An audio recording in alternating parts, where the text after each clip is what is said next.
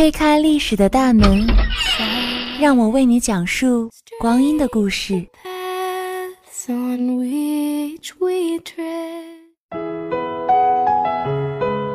我看见三毛在撒哈拉沙漠中的滚滚红尘，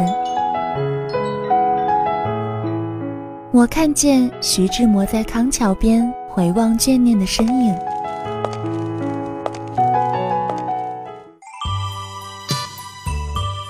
我看见张爱玲在大上海夜色中的倾城之恋，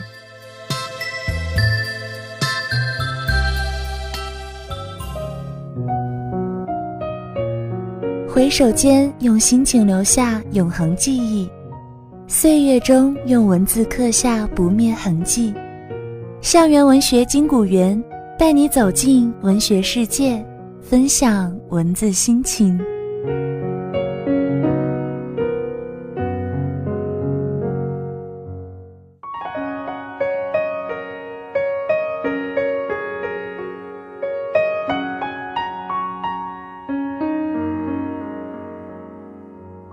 分享闲语岁月，共度温柔时光，漫步文学书林，品味人间百态。听众朋友们，大家中午好！欢迎大家在每周一的中午准时收听我们的节目，我是你们的老朋友锦时。最近武汉的天气越发清冷，是的，燕子又要南飞了，树杈上又只剩下了枯枝，寒意悄然袭来，这一切都告诉大家，冬天到了。在景时看来，冬天是最不浪漫的季节，特别是南方的冬天，他看不到北方的银装素裹、冰天雪地，也看不到西部的万里荒漠、悄无人声。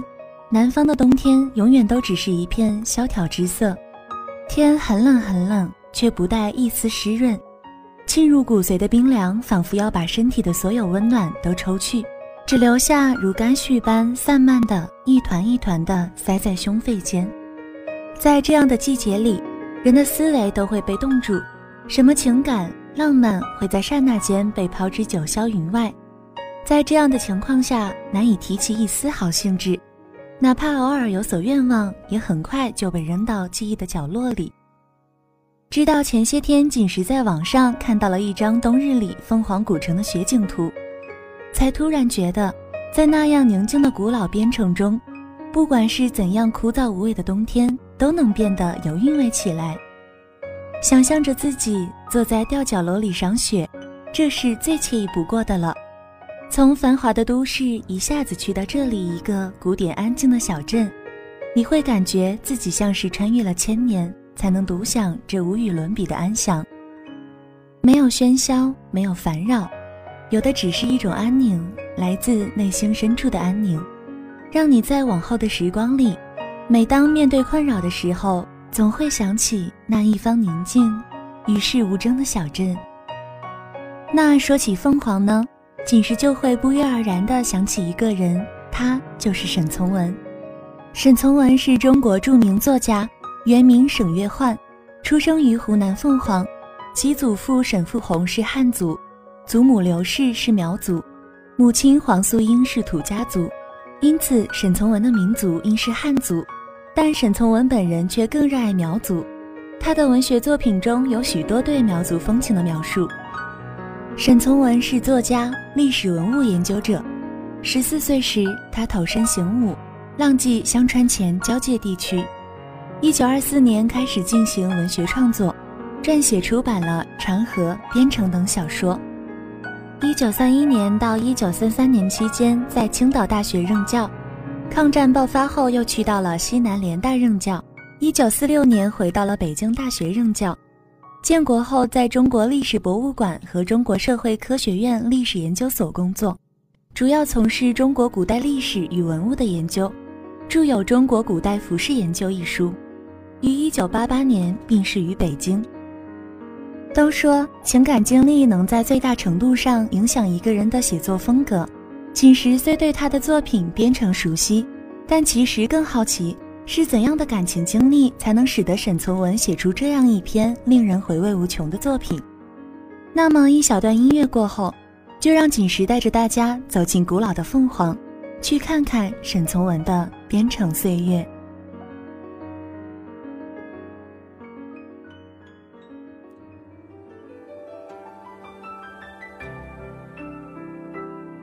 手捧一杯茶，清清淡淡；心中一首歌，千回百转。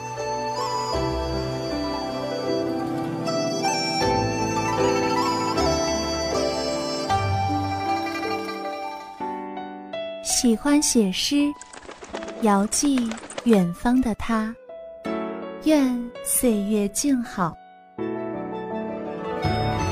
喜欢宋词，吟赏春花秋月，在四季中辗转行进。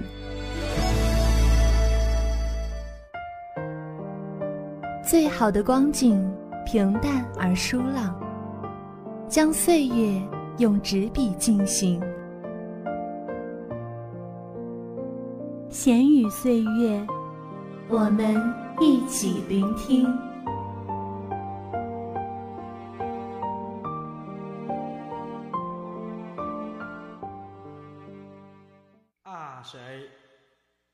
中斗鱼蛋，你家狗夫他是不应该啊！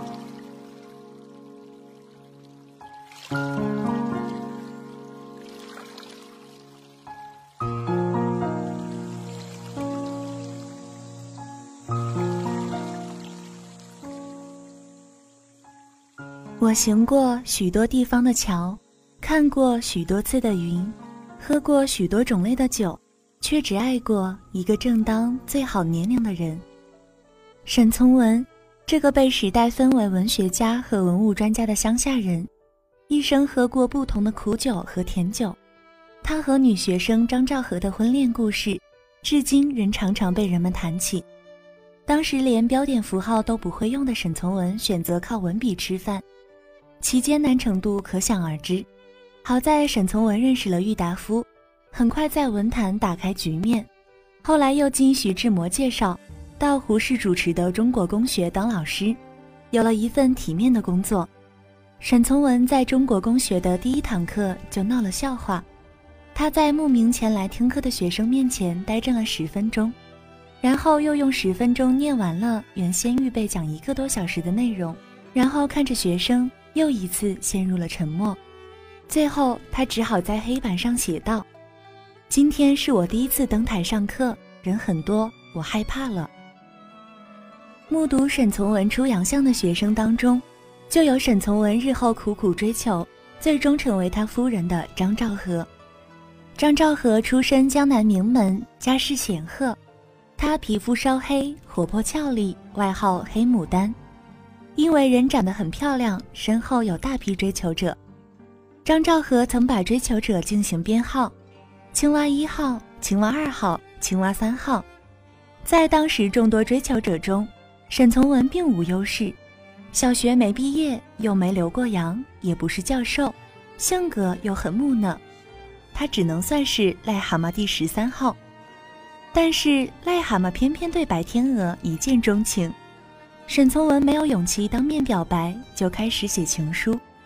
张兆和收到沈老师的第一封情书，上面只写了一句话：“我不知道为什么忽然爱上了你。”张兆和没有回信，他以为沉默是最好的拒绝。然而沈从文的来信越来越多，也越来越厚，让他不胜其烦。得不到张兆和的回应，沈从文开始软硬兼施，寻死觅活了。很快，学校里谣言四起。这让声名清白的张兆和不堪重负，他决定找校长胡适去揭发老师的不当行为。岂料在此之前，沈从文因为追求不到张兆和，曾跑到胡适那里哭诉，胡适反而说会出面帮他一把。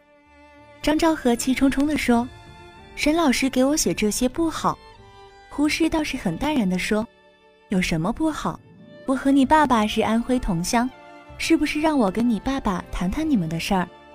张兆和连忙否认，不许讲。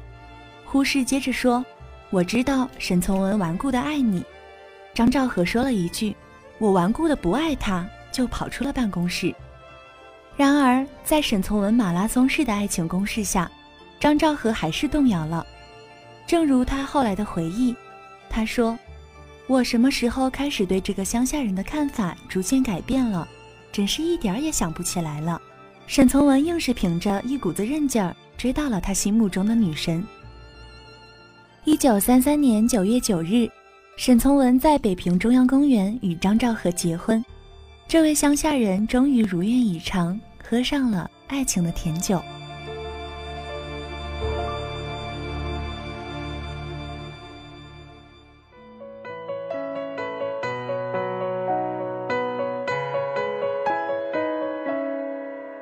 向往庭院深深，想去暮听春雨。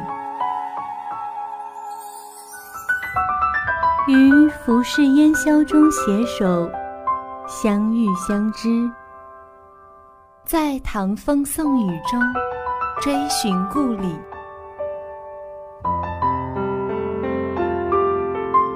芳华翩跹的世界，漫步。文学的书林。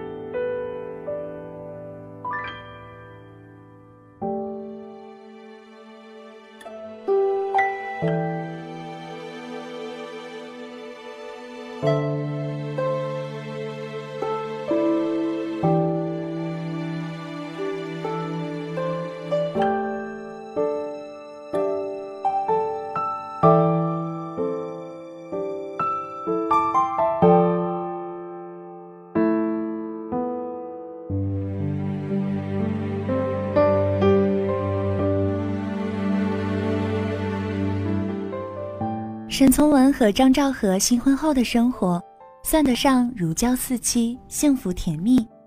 但是两人毕竟相差八岁，经历所受的教育迥然不同，再加上沈从文是小说家，对爱情的追求又多了一份美妙的幻想，所以当激情褪去，回归平淡的时候，两人个性的差异还是显现了出来。没错，好景不长。沈从文就有了一段很少为人所知的婚外情。沈从文虽然是乡下人，但天性浪漫。相反，张兆和却要务实得多。张兆和曾经写信给沈从文说：“不许你逼我穿高跟鞋烫头发了，不许你因为怕把我一双手弄粗糙为理由而不叫我洗东西做事了。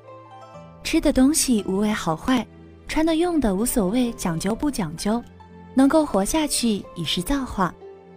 这种家世的琐碎，让沈从文对婚姻有了不同往日的看法。其中最能反映这种心态的，就是沈从文的代表作《边城》。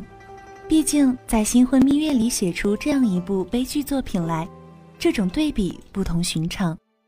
沈从文说，《边城》是他将自己某种受压抑的梦写在纸上，而这种压抑的梦。是情感上积压下来的一点东西。后来，沈从文含蓄地承认，边城是他在现实中受到婚外情引诱而又逃避的结果。沈从文婚外恋的对象是诗人高青子，当时高青子在熊心凌家当家庭教师。有一次，沈从文去拜访熊心凌，熊心凌不在，高青子出面接待。初次见面，双方都留下了好印象。一个月后，两人又一次相见。高青子故意按照沈从文某小说描述的情节打扮自己。显然，文学女青年高青子是沈从文的铁杆粉丝，不仅读遍了他的小说，而且还相当熟悉他小说中的各种细节。他这样的穿着，无疑是在传送一种无声的信息。从这个细节，我们可以看出，高青子是一个兰心蕙质的女孩。而且有着细密的心机，他自己做这身衣服的时候已经情有所寄，他已经含蓄地表达了对沈从文的好感。沈从文何等敏感，自然心神领会，两人越走越近。一九三六年春节刚过，沈从文与高青子的婚外恋在平静的家庭中掀起了令人不安的波澜。他将自己的经历和感受告诉了张兆和。张兆和感到意外、震惊和不解，一气之下回到了苏州娘家。痛苦无助的沈从文想到了林徽因，他想到这位才女经受过诸多情感的考验，他在寒冷的风中落泪，赶到娘家，向林徽因倾诉。最终，深爱妻子的沈从文及时刹车了。与长久的婚姻比起来，短暂的婚外恋要脆弱得多。高青子最终选择了退出，据说后来嫁了个工程师。沈从文和高青子的关系没有一直维持下去，高青子就像一颗流星，在沈从文生命的天空划过，彩云易散，霁月难逢。短暂的婚外恋情抵不过稳定漫长的家庭生活。这注定是沈从文生命中的一段插曲。半个多世纪以后，张兆和还为这曾经有过的波澜耿耿于怀。他说：“高青子长得很美。”为了终止对他们家庭的干扰，亲友还为高青子介绍过对象。但话说回来，虽然生活中有诸多的不和谐，但赵兆和始终是沈从文心中的女神。沈从文的文学创作也多受益于这场婚姻。年轻时，他向她飞鸿求爱的浪漫；暮年里，他为她梳理一生的温馨。期间五十五年，他为她写下无数美丽的文字和动人的诗。他为她付出无限美好的年华和多彩的梦。仅时在豆瓣上看到了沈从文和张兆和暮年时期的合影。从照片上来看，除了岁月的流逝在脸上留下的痕迹之外，张兆和脸上年轻时那勉强挤出来的一点点笑容，在年老时也已经消失。沈从文无论是什么时候，脸和身体始终是略微倾向他的妻子的，并略微后靠，有保护的含义。而张兆和自始至终却始终是正面向镜头，从脸到身体、肢体语言，明明白白地诉说着“我不爱他”。也就正应了沈从文后来的《从文家书》作品中的一句话：“爱是一杯品尝不尽的酒，里面伴着酸甜苦辣。”是啊，无论是名人还是凡人，每个人都经受过或者正在经受着爱恨情仇的苦痛。这种苦痛是如此的刻骨铭心，往往就影响了人的一生。那锦时也相信。如果再踏足凤凰古城这个沈从文的故居，又会是不一样的心境和感受吧。这就是故事的力量，也正是文学的魅力所在。好了，不知不觉中又到了和我们的节目说再见的时候了。祝愿大家今天都有一份好心情。下周一同一时间，金谷园与你不见不散。